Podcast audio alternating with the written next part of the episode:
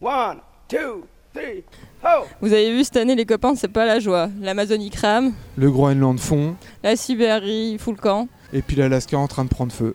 Mais nous, on a la solution.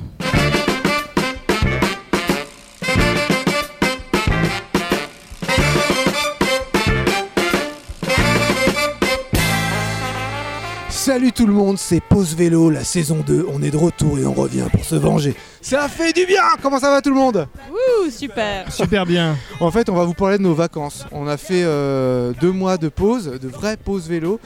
On n'a pas pu s'empêcher de faire du vélo, de partir en vacances. Et on va vous raconter tout ce qu'on a fait. On a vécu plein de choses. Il y a plein d'actu. Il y a plein de choses qui se sont passées tout cet été. Et on va commencer par Lilou qui est parti plusieurs fois en vacances dans plusieurs pays différents. Comment ça va Lilou? Ça va super. Et ouais, c'est déjà la rentrée, c'est fou. Hein. Et tout le monde est triste de retourner au travail. Mais moi, j'adore la rentrée. Bah oui, c'est le moment de se raconter nos souvenirs de vacances.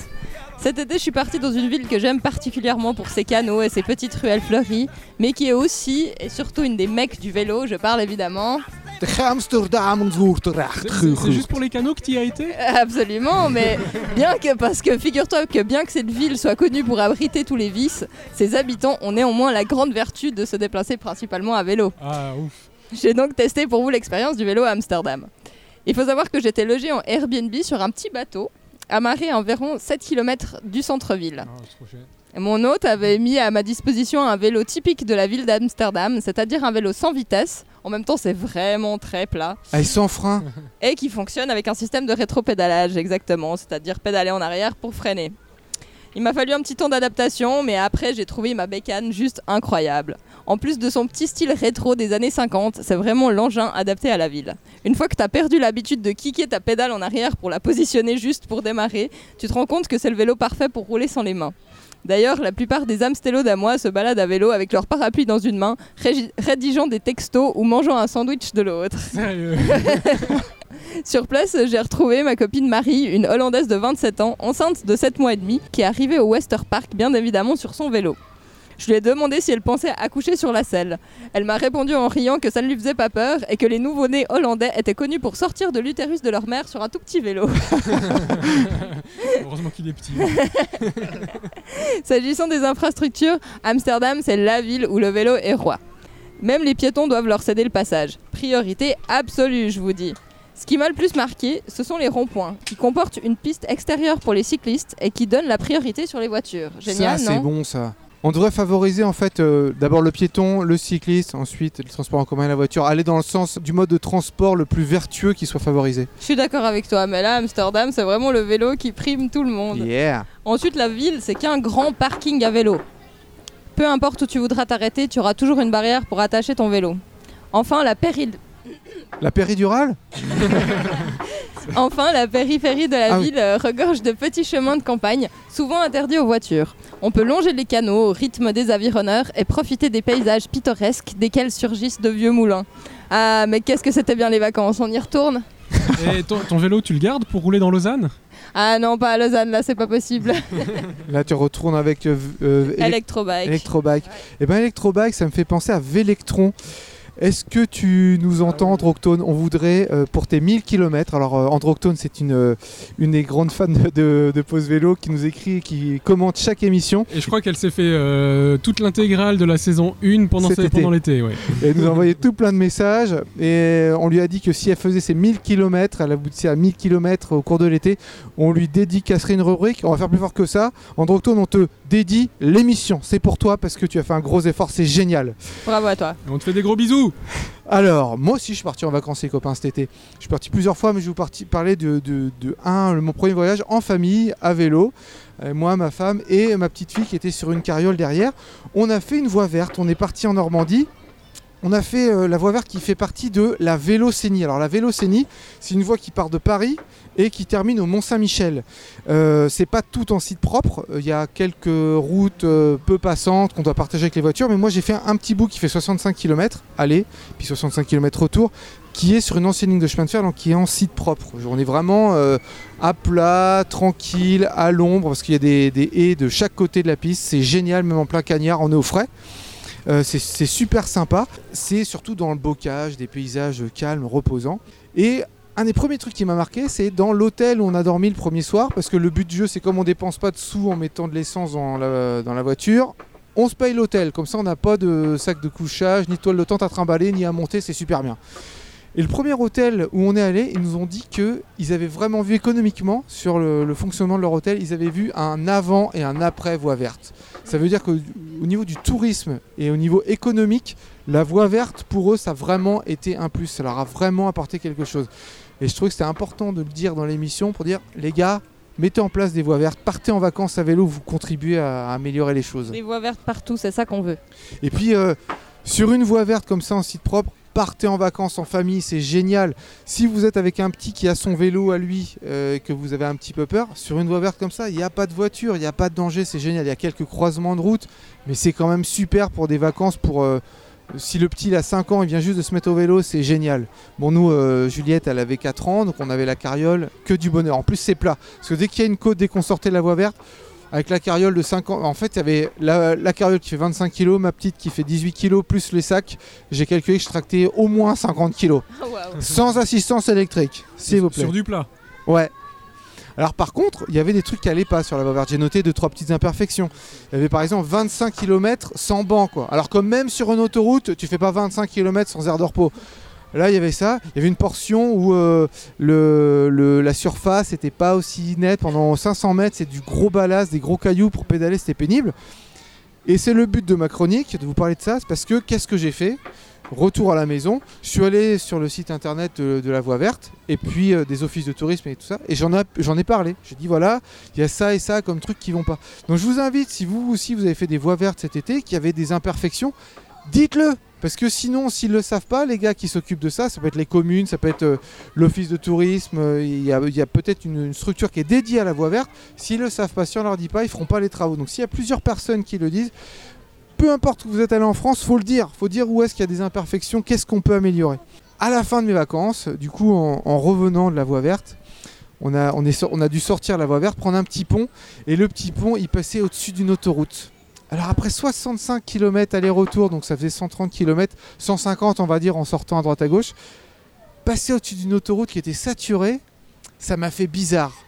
Ça fait pas quoi le plus plaisir. bizarre Euh, Le plus bizarre, c'était de se dire, ben, moi, je vais rentrer en Suisse. Après, je vais reprendre l'autoroute aussi. Je vais faire partie de ce tourisme de masse-là.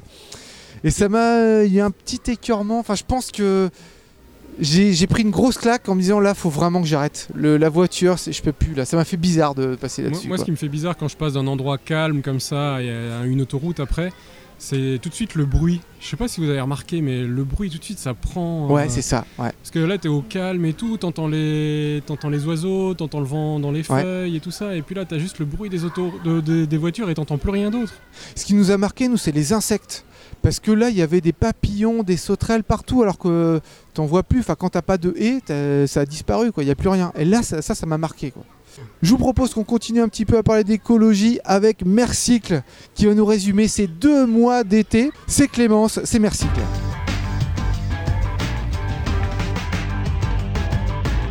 Salut Pause Vélo, c'est Clémence de Mercycle.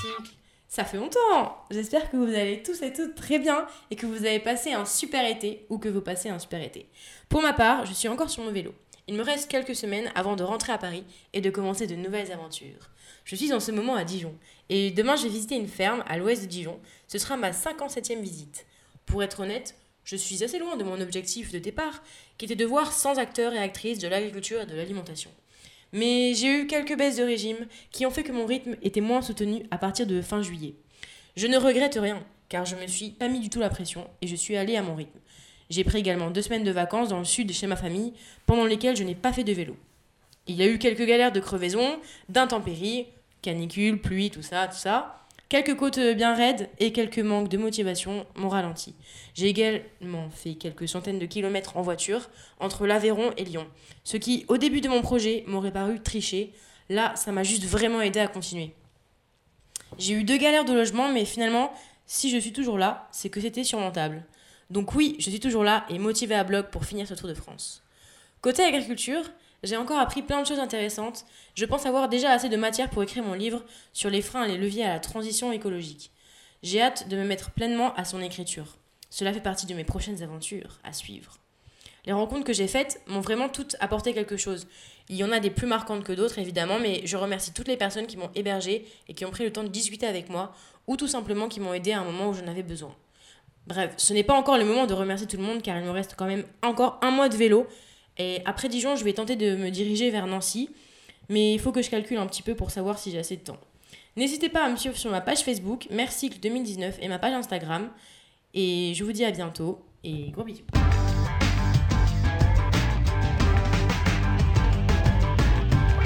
Bien, merci, merci pour ce joli tour à travers la, France bocagère et la France des campagnes.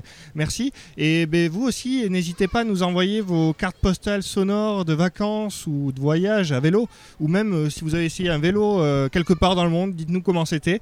Euh, je sais qu'on est écouté sur Allo la planète maintenant, cette web radio des voyageurs. Donc, les auditeurs d'Allo la planète, lâchez-vous, envoyez-nous vos, commentaires et vos cartes postales sonores sur telle ou telle région du monde. N'hésitez pas. Alors oublié de vous préciser qu'aujourd'hui c'était un enregistrement public. On est euh, à Morges au festival Colibri.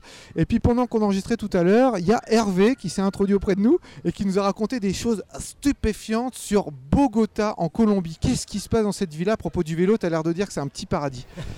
Bon, n'irai pas jusqu'à dire c'est un petit paradis, mais c'est une, une immense ville où il y a un effort qui est fait pour le vélo qui est stupéfiant.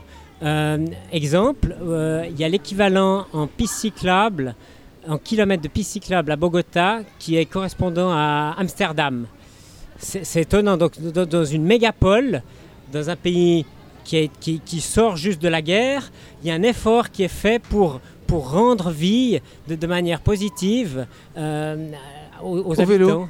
Et euh, une autre caractéristique propre à la Colombie, un truc que- qu'en Europe on n'arrive pas à faire, sauf s'il y a des crises pétrolières comme en 1973, c'est de bloquer la circulation. Là, c'est un jour par semaine dans toutes les grandes villes de Colombie, que ce soit Bogota, Santiago de, Cali, Medellín. On ferme la circulation sur les grands axes de 8h du matin à 14h précises. Et ces grandes avenues deviennent d'immenses pistes cyclables, d'immenses terrains de jeu, d'immenses euh, parcours où les, les marchands ambulants peuvent euh, proposer leur, euh, leur jus de fruits, etc. Donc ça, c'est un exemple pour le monde. C'est vrai parce qu'on on entend parler de d'autres métropoles européennes, mais on s'intéresse pas à ce qui se passe en dehors de l'Europe. Et j'avais jamais entendu parler de ce qui se passait en Colombie. Je trouve ça. Et en euh, Colombie, est-ce que les pistes cyclables montent euh, doucement? Parce que ça monte là-bas. Bon, alors, Bogota euh, est une ville qui est encaissée. Alors là, les, les grandes avenues sont en terrain plat. Et hors des, des villes, c'est sûr que c'est pas les Pays-Bas. Il n'y a pas de piste cyclable. Mais les Colombiens sont des grands cyclistes. D'ailleurs, euh, on voit bien au Tour de France qu'est-ce qui s'est passé? Ah oui, c'est un Euh, Colombien qui a ah gagné. oui. ouais, ouais. C'est un Colombien qui a gagné et euh, on voit no- de nombreux cyclistes colombiens qui, qui parcourent des, des routes qui sont vraiment abruptes parce que les, les trois cordillères des Andes colombiennes, euh, on a des cols à plus de 4000 mètres. Euh, on monte très très haut. Mais là, ça me donne une réflexion. Là, ce que tu dis, c'est un Colombien qui a gagné. Puis quand on voit euh, qui a gagné le Tour de France et quand on voit ce qu'on ce qu'on fait pour le vélo en Colombie, j'ai envie de me dire, euh, si on veut qu'un Français euh, gagne à nouveau le Tour de France, peut-être qu'il faut qu'on fasse plus pour la petite reine euh, dans les villes au quotidien. Peut-être que ça serait un truc qu'il faudrait faire. Il nous arrive un autre truc cet été quand on, euh, on était en vacances. Il y a Florian qui s'est marié. Ben oui. Ça change les choses Ça change. euh, oh, oui, ça a permis de faire un voyage de noces. Et surtout, euh, quand tu t'es marié, il y avait un manège à vélo. Alors en fait, on a mis ça, euh, on a mis la vidéo sur YouTube, euh, pas sur YouTube, sur, sur Facebook. Ça a cartonné, il y a eu plein d'échanges, etc. Et on a décidé qu'en fait, on allait aussi nous faire un manège à Pro Vélo Morges. On allait en construire un, qu'on allait le filmer et qu'on allait faire des plans. Alors je vous décris ce, ce- ce petit manège. C'est tout simple. Il y a quelqu'un qui pédale, la roue arrière elle est posée sur un, trépied, euh, elle tourne pas dans le vide, elle entraîne un axe. Et cet axe fait tourner le manège. Alors le manège c'est un disque qui fait euh, 2,50 m de rayon. Il y a cinq petits modules, il y a un avion, un cheval à bascule, une petite moto, une petite voiture où les enfants s'assoient et ça tourne. Alors si on tourne, si on pédale comme un fou, on peut éjecter les gamins, on peut faire ça. Mais si on pédale calmement, on a un vrai manège et les gamins, ils sont aux anges et ça ne consomme pas du tout d'énergie. Il faut juste manger une feuille de salade pour faire tourner le pédalier, c'est tout. Du coup, voilà. Euh, suivez un peu l'activité de pause vélo, on va vous fournir les plans. Vous pourrez regarder étape par étape comment on a fait pour construire ce manège-là.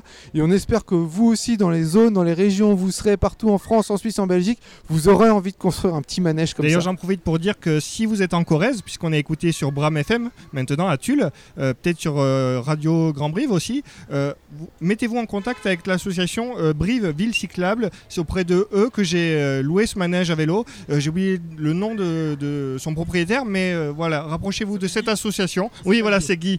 Euh, mais son nom de famille, je l'ai oublié malheureusement.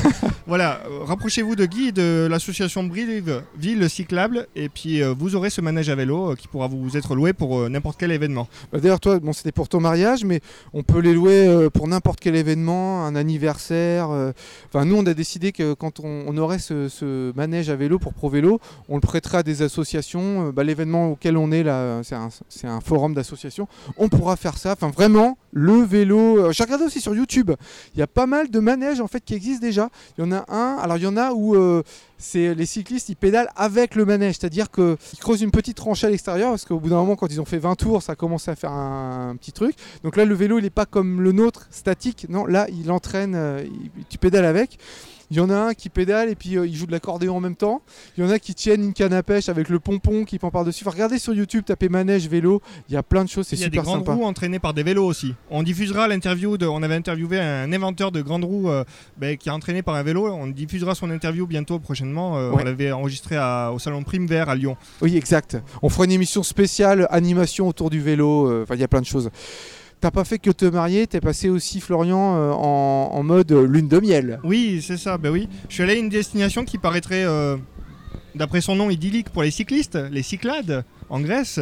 Mais c'est pas vraiment le cas, à vrai dire. Ah bon? Ouais, on est vite déçus. Euh, oui, ça monte Ça monte aussi, et ça ça descend. monte pas mal, il faut dire. Mais euh, première île qu'on a fait, c'est l'île de Milo, hein, qui est connue pour sa Vénus, euh, qui n'a pas de bras, mais qui a des jambes. Donc on a su faire du vélo quand même avec ses jambes. Milo, alors c'est pas non plus, ça monte pas énormément, hormis l'ouest de, de l'île. Mais bon, là, il y a, il y a que des chemins de randonnée. Du coup, par contre, on a trouvé peu de vélos à louer. Alors on a été vers un- une location de vélos qu'on avait trouvé. Alors il avait que des vélos électriques à nous proposer. On s'est dit bon pour une dizaine de kilomètres on va prendre un vélo euh, normal mécanique.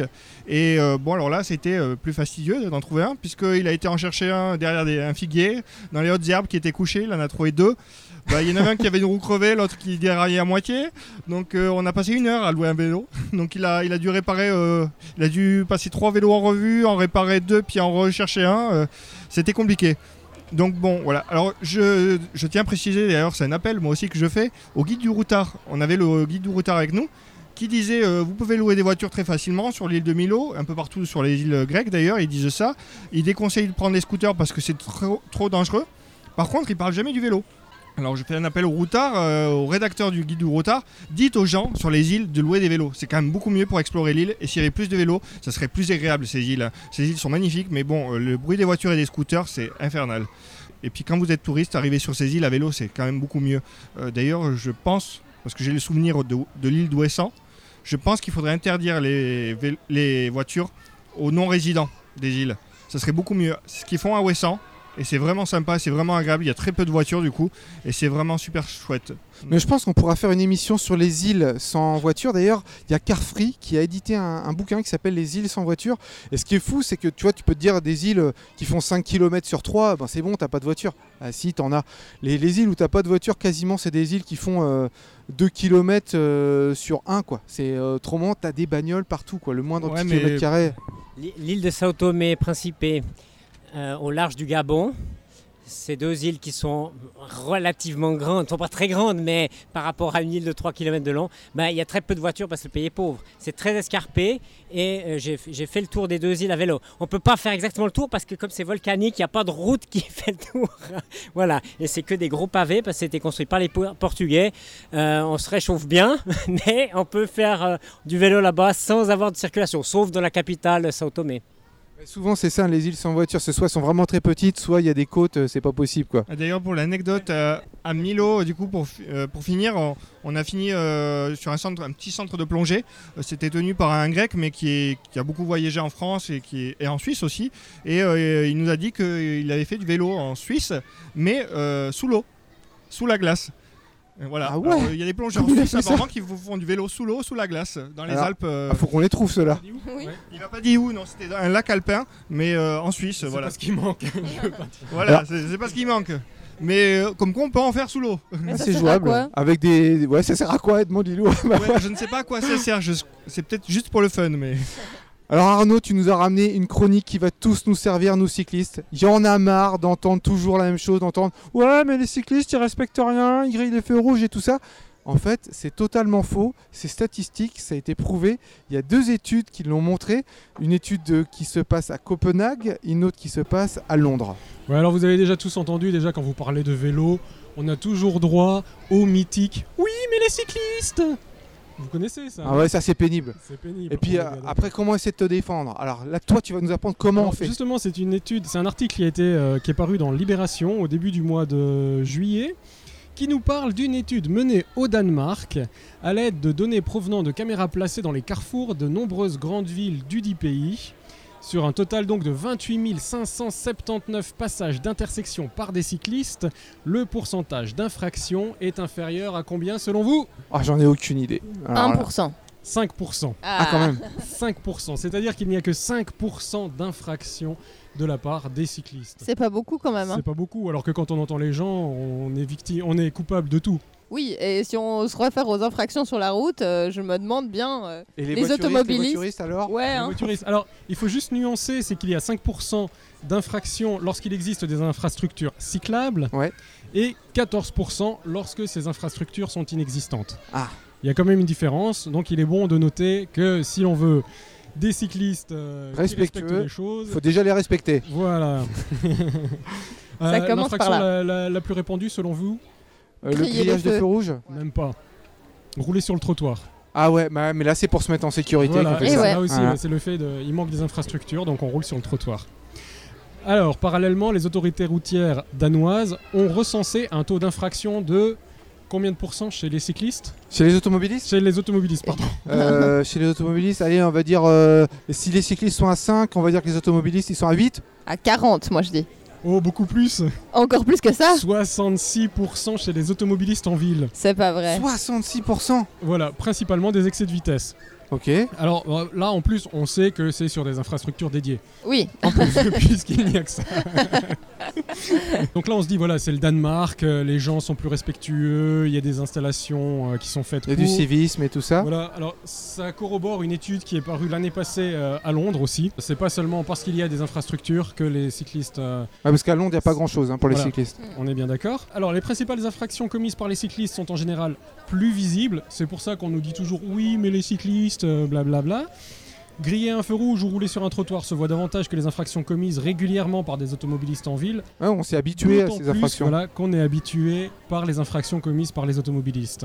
Excès de vitesse, refus de priorité à un passage piéton, usage de klaxon en absence de danger immédiat. Ah, alors Voilà, celle-là Il n'y a, rien qu'à aller à Paris et puis euh, vous comprendrez. Oubli de clignotant. Ouais, il y en Ouh, a- alors ça, Il y en oui. a qui n'ont pas commandé l'option en fait. Dépassement d'un cycliste à moins d'un mètre. Ces infractions sont souvent trop peu visibles ou trop habituelles pour être remarquées. Voilà, c'est pour ça que les cyclistes, les automobilistes, on se rend pas compte en fait quand ils font des infractions. Et surtout que quand on est arrêté dans un bouchon, effectivement, on a le temps de regarder ce que font les cyclistes. quoi. Voilà. parce Hein que nous, on file, nous. Eh oui. Sans compter aussi parfois que les automobilistes ne savent pas qu'il existe des panneaux spéciaux pour les cyclistes qui, le permettent, qui leur permettent par exemple de tourner à droite à un feu rouge. C'est très juste. Oui, oui, et des fois, on, tu vois, on va t'engueuler. tu dis, Non, non, regarde le panneau, moi j'ai le droit. J'ai le droit de ça. tourner. Ou, euh, Voilà. Alors qu'on va dire oui mais les cyclistes ils grillent les feux rouges. Bah non le cycliste il a le droit de passer. Bon l'étude nous parle pas des sas, euh, des sas cyclistes qui sont euh, bien souvent occupés par des motos ou par des autos. hein. Mais Paris a trouvé la parade pour se débarrasser des automobilistes dans les sas cyclistes. Ah. Ils enlèvent les petits feux rouges qui sont à hauteur d'yeux. Comme ça, le cycli- le- l'automobiliste, il est obligé de s'arrêter en arrière pour pouvoir ver- pour voir le feu.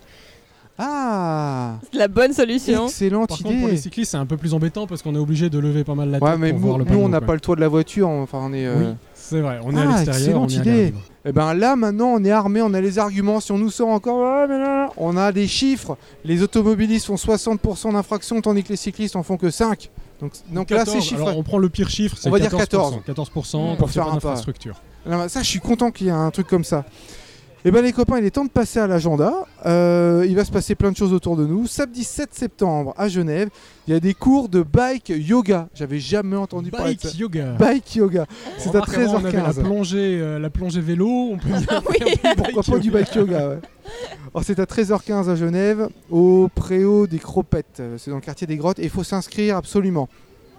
Le samedi 7 septembre, toujours à Ebin, dans la banlieue de Grenoble, je prononce peut-être mal, Bourse au vélo. Euh, également le 7 septembre, mais là en Suisse, à la Tour de Paix ainsi qu'à Bienne, il y a également des bourses au vélo. On reste le 7 septembre. À Lausanne et à Neuchâtel, il y a des cours de conduite. Vous pouvez vous renseigner sur les Pro Vélo, euh, les sites web de Pro Vélo euh, Neuchâtel et Pro Vélo Lausanne. Le mercredi 11 septembre, c'est la première à Genève du film La Grand-Messe. Euh, donc la Grand-Messe, première à Genève le 11 septembre. Et nous, on ira à l'avant-première. On se la raconte un peu. Le On est 13 content parce qu'on a été invité euh, à la projection de presse en fait, Ça c'est cool. On- C'est chouette. Du coup, on est sérieux maintenant. Ah on est invité ouais. comme euh, gars de la presse. comme des journalistes. Vendredi 13 septembre, oui, parce que cette année, il y a un vendredi 13. Il y aura une balade sous la pleine lune. C'est organisé par Pro Vélo Jura, balade euh, en pleine lune, vendredi 13 septembre. Et puis un truc très très important donc on- dont on va vous parler dans toutes les émissions jusqu'à ce que ça ait lieu le 28 septembre. Le 28 septembre, il y a un rassemblement de tous les cyclistes de Suisse à Berne pour le climat. Alors ça s'appelle l'événement I Bike to Move It. I Bike to, To move it, move it. donc ça va partir de plein d'endroits différents en Suisse. Certains vont partir la veille, l'avant-veille ou 3-4 jours avant selon le nombre de kilomètres qu'ils ont à parcourir. Ceux qui viennent des Grisons, c'est une semaine de ouais. Bah, voyage. il y a les montagnes à franchir en plus. C'est terrible. Donc inscrivez-vous sur iBike to Move It. Il y a forcément une route, un convoi qui va partir à partir de chez vous. On se quitte en musique les copains avec les notes de Dominique Détombe, un morceau sur le vélo en plus. Et n'oubliez pas les copains, pour sauver l'humanité, Faites du vélo Sur le vélo, j'en connais un rayon. De la pompe à la valve, j'y mettais la pression. Eddie le baron belge m'avait donné des ailes et le cannibalisme, ça donnait au cyclisme. Son Altesse était sage, massée par les nuages, la reine si petite, au sommet de l'élite, tel un maillon de chaîne, en sueur nous entraîne, enlacés par l'école, dans un très fier envol. Car sur le vélo, j'en connais un rayon. Un peloton de 20 coureurs s'élance De la pompe à la valve, j'y mettais la pression. Le cœur en éventail pour y chasser le vent. Un peloton en cavale poursuivait le géant.